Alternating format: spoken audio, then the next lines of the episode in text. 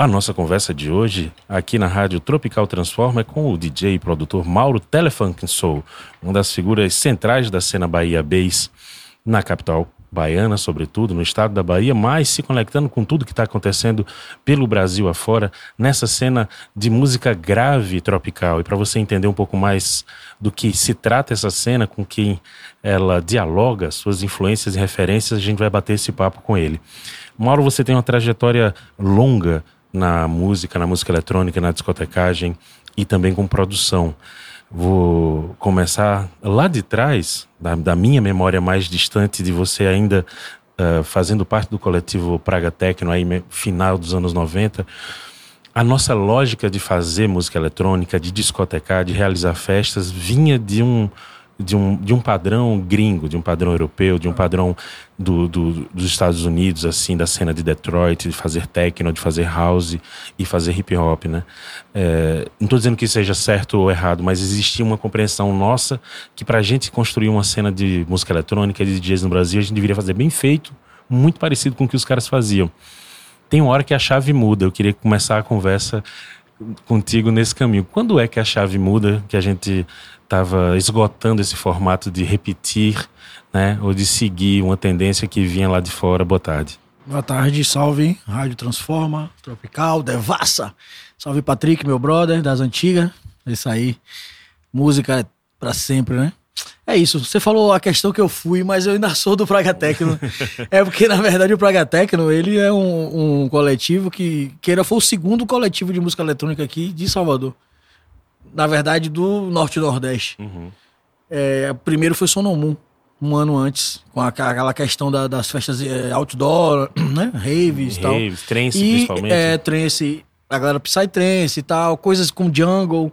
Mas o, o, Praga Tecno, ele era um coletivo que ele veio de Maceió, através de Cláudio Manuel, onde ele veio coletando pessoas que ele achava interessante, né?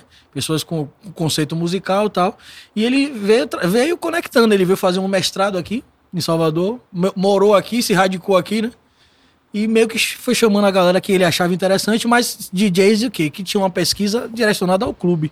Uhum. A clubes, né? Não a, a, áreas externas, e sim áreas pequenas, subterrâneas, uhum. lugares pequenos, até porque a sonoridade do house, do, do techno, do drum and bass, ela se casava melhor e se casa melhor com lugares menores. Com esses clubes para 200 pessoas, é. 300. E naquele tempo também não tinha DJ, não tinha festas como como hoje em dia. Tá, é, né? de EDM, que é estádios e tal. Era, o DJ era muito restrito a lugares pequenos, né? Só, só a parte da, da galera do trance, que era lugar aberto, tal, escondido, no, fora do perímetro urbano.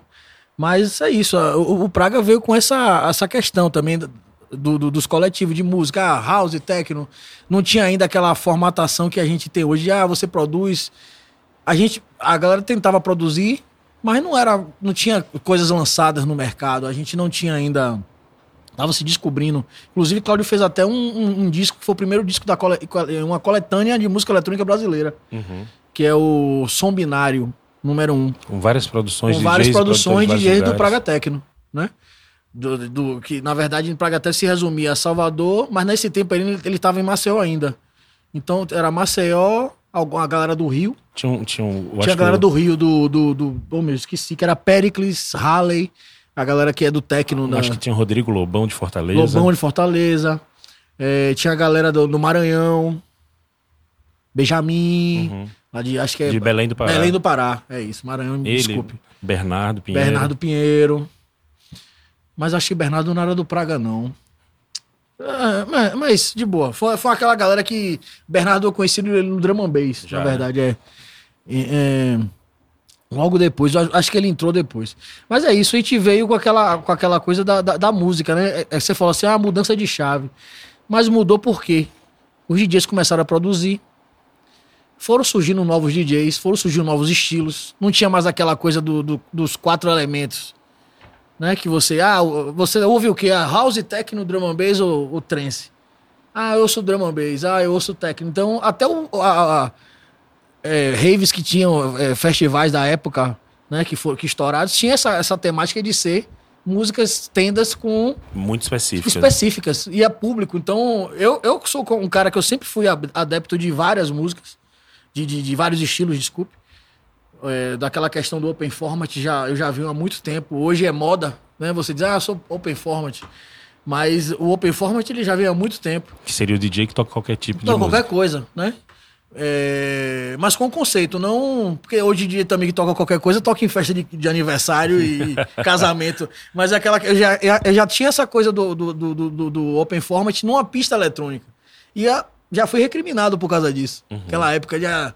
Você vai tocar numa festa, aí você botar elementos de funk no- numa festa que é só predominantemente progressivo e house. E o cara, porra, o cara botou funk. Hoje em dia, numa rave, o cara desce até o chão, como diz, né? Bota um brega funk. É, no- com, com techno, com psytrance, e hoje tá bombando. Então, é, quebrou, é, desmistificou isso aí, né? De você ficar, ah, eu sou esse, esse som, eu sou militante do som psytrance, eu não ouço mais nada. Não, hoje o cara ouve funk carioca com psy, drum and bass com bass. Apesar do drum and bass no Brasil perder essa coisa do tropical, de Brasil não ter mais a, o, o- o- sei lá, não, não- não- a galera não gosta ou não conhece mais o drum and bass, né? Na, na verdade, o drum and bass, especificamente no Brasil, nesse ciclo de Mark e de Patife, ele teve um grande boom, Um boom. Que foi justamente que saiu do super underground e foi tocar em casamento. né? casamento. Aí eu acho que isso modificou. Virou música de novela. Virou música de novela. Então modificou a relação das pessoas com uma música com essa característica underground, nova, inovadora e tal. meu peito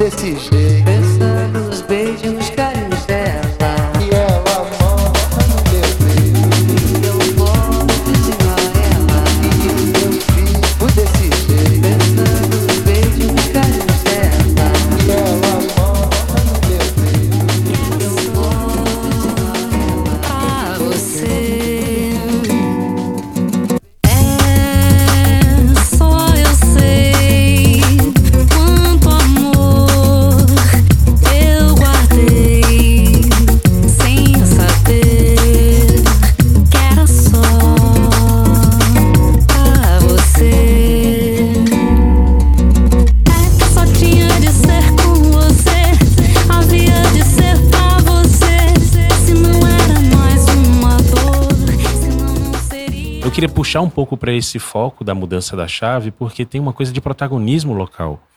Que aí você deixou de repetir, não você, mas a cena deixa de repetir os formatos dessa música que vem gringa e passa a impor uma identidade, impor um traço. Quando é que você percebe, por exemplo, que era possível você fazer um beat, uma célula rítmica de afoxé com uma linha de baixo gravona e isso funcionar na pista de dança? É isso. É...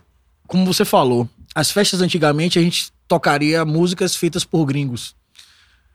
Até pela questão de você não ter uma prensa de um. conseguir prensar disco, ter uma gravadora para lançar, ou então o cara não confiar na própria produção.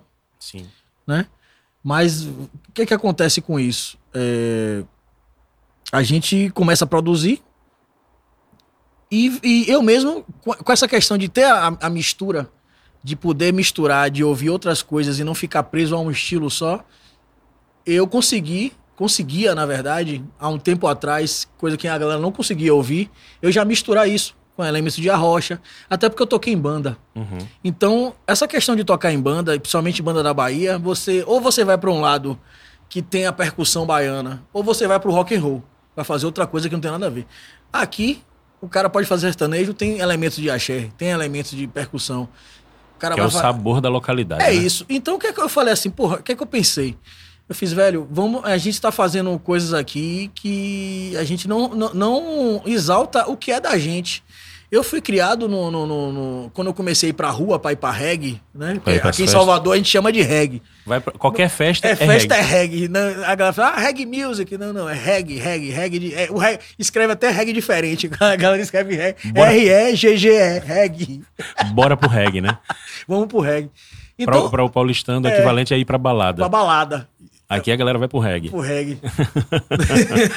vamos, pro reggae. Então o que acontece? O que é que eu ouvia? Percussão, muita percussão na rua. Danças. Até hoje em dia, vamos dizer assim, vamos dar exemplo. O, que hoje tem.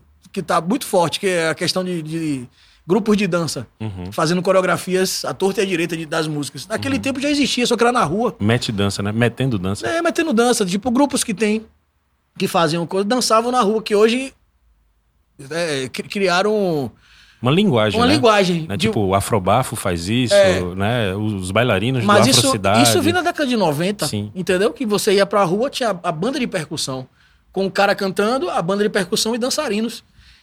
Puxando a coreografia. Hoje em dia, cada um quer dançar do jeito que quer. Mas antigamente tinha essa coisa da muito forte da coreografia. Aí hoje tá voltando. De você fazer todo mundo dançar igual. Uhum. Tanto que no carnaval a gente já via isso. Dança de não sei o que lá, todo mundo igual no trio.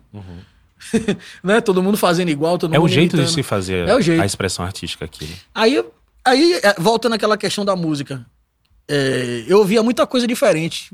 É, herdei muita coisa de- da família também, de músicas, de discos. Então, minha cabeça sempre estava fervilhando a ter coisas novas e não ficar no marasmo de, ah, só vou tocar drum and bass. Por que drum and bass não pode misturar com um agogô? Porque o, o- Entendeu? Então, eu pensei, pô, vamos fazer uma, uma coisa em homenagem à Bahia. Eu gosto de samba reggae, eu gosto de- de- de- de da cultura da Bahia. E é aquela coisa, você vai esperar que o cara de fora faça pra você achar bonito e tentar fazer igual? Não, vamos fazer, criar Vamos uma onda atrás. aqui brasileira, uma música eletrônica brasileira. O Drum and Bass já conseguiu. Por que não a Bahia? Por que não Pernambuco?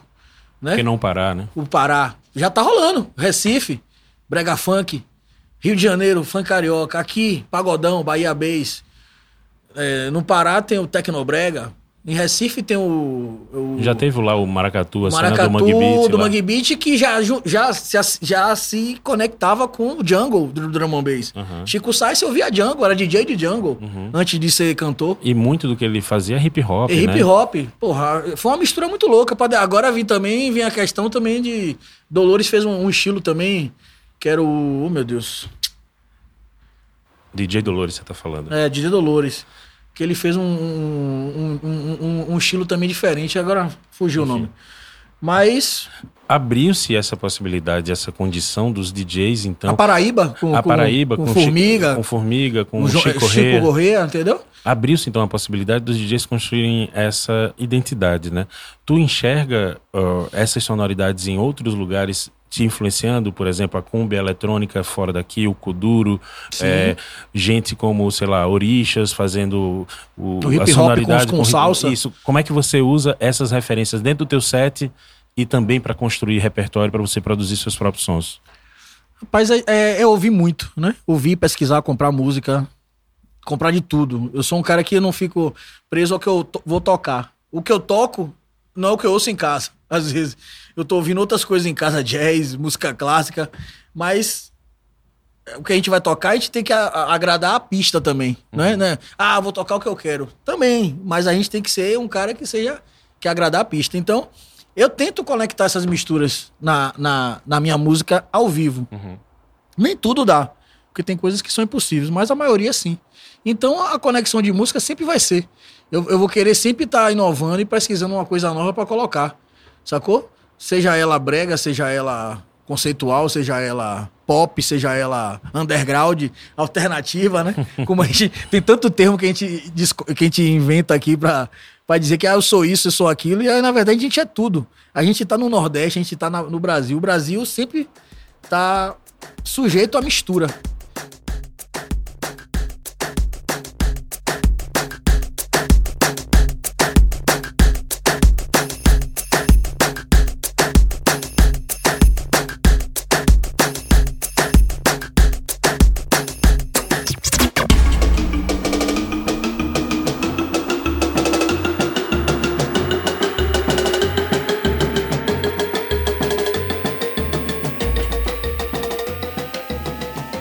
Você está ouvindo a Rádio Tropical Transforma. Estou aqui entrevistando o DJ produtor baiano Mauro Telefunk Soul, falando sobre a cena do Bahia Bass, falando sobre a cena do pagodão e das influências da construção de uma música eletrônica baiana, brasileira. Telefunk Soul, conta para mim do, da contemporaneidade, do que tu vem hoje construindo no teu set, do que você está ouvindo, nas coletâneas que estão saindo de nomes como Magabô, as próprias coletâneas que você faz também com a cena Bahia Bass. Quem é que está mostrando uma nova tendência que você acha que vai desabrochar para, enfim, para os próximos anos como uma música de, de vanguarda com essa identidade aí. Mas você fala cara? estilo ou fala o produtor? produtor, nomes que a gente pode ficar atento que nos próximos anos, gente que tá vindo nova, tipo, é, Formiga Dub pra gente é uma É. figura que a gente conhece há bastante tempo, mas o grande público Não conhece ainda. vai vir a conhecer. Quem é que você tá ouvindo que tá mexendo com com isso? É isso, velho. Eu, eu, eu sou um cara que eu ouço muita gente, então. É, é, é, às vezes é difícil falar, ah, vou falar isso aqui, isso aqui, mas porque tem um cara também que eu posso ter esque- esquecer. Não se incomode de esquecer. Fala uns três ou quatro aí que você Pô, tá eu gosto atenção. muito de Rafa. Rafa Né, Dias. que não tem, não tem nem como falar, né? Rafa vem, vem inovador no termo de mixagem, masterização, da parte punch técnica, do grave. Sim, né? Ele é conseguiu perfeito. tirar um punch de grave que quase ninguém tira aqui, assim, em termos de, de, de violência de caixa de som e limpo. Som limpo ao mesmo tempo pot- potente, Uhum. né? É, Tem... Tem meu brother Lorde, Lorde Breu, que Lorde também Breu. tem a- uma, uma conexão com a Bahia também, mas ele também vai para esse lado do, do, do bass, do global bass. Uhum. É, Brasil. Eu gosto muito de Lúcio K. Lúcio Cara. Entendeu? Ele já fazia. Pô, eu, eu, eu conheço, conheço o Lúcio desde a década de 9. Final dos anos 80 para 90. Lúcio tem 30 anos de carreira. É. Eu tenho, eu tenho esse tempo também, mas ele tem mais. É, ele é mais velho que Pra ele. você tem que se envolver. Deixa meu som te levar. Você balançar o corpo. Para lá e para cá, na vibe positiva. A mina tá dançando, sensualizando, sensualizando. Na vibe positiva, a mina tá dançando, sensualizando. Você tem que se jogar.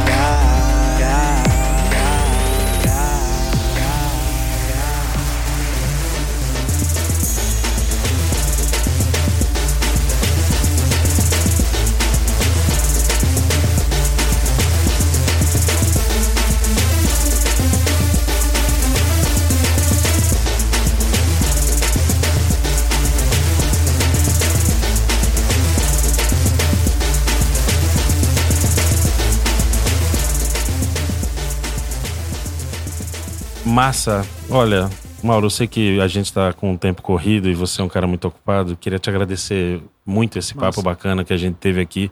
E eu acho que fica aberto aí para outras conversas. A gente Não, fazer claro. aí um. A gente não. Tem gente muita coisa, né? Muita coisa. A gente tem que fazer um, um Roda Viva Tropical só falando do, dessa cena de, de música eletrônica brasileira contemporânea e o que tem por vir aí. Queria te agradecer muito a disponibilidade e assim que tiver novidade, deixa a gente se conectado aí, Claro, beleza? com certeza. Massa. A tendência é essa, é sempre produzir, criar coisas novas e não parar no tempo, né? Porque música tá sempre evoluindo. Você tá fazendo um aqui, o cara tá pensando em casa fazendo outra, o outro tá fazendo outra, né? Então, música é isso. E Não cada para. dia não para, e cada dia a gente vai surgindo com coisas novas. E abrir também o coração, né?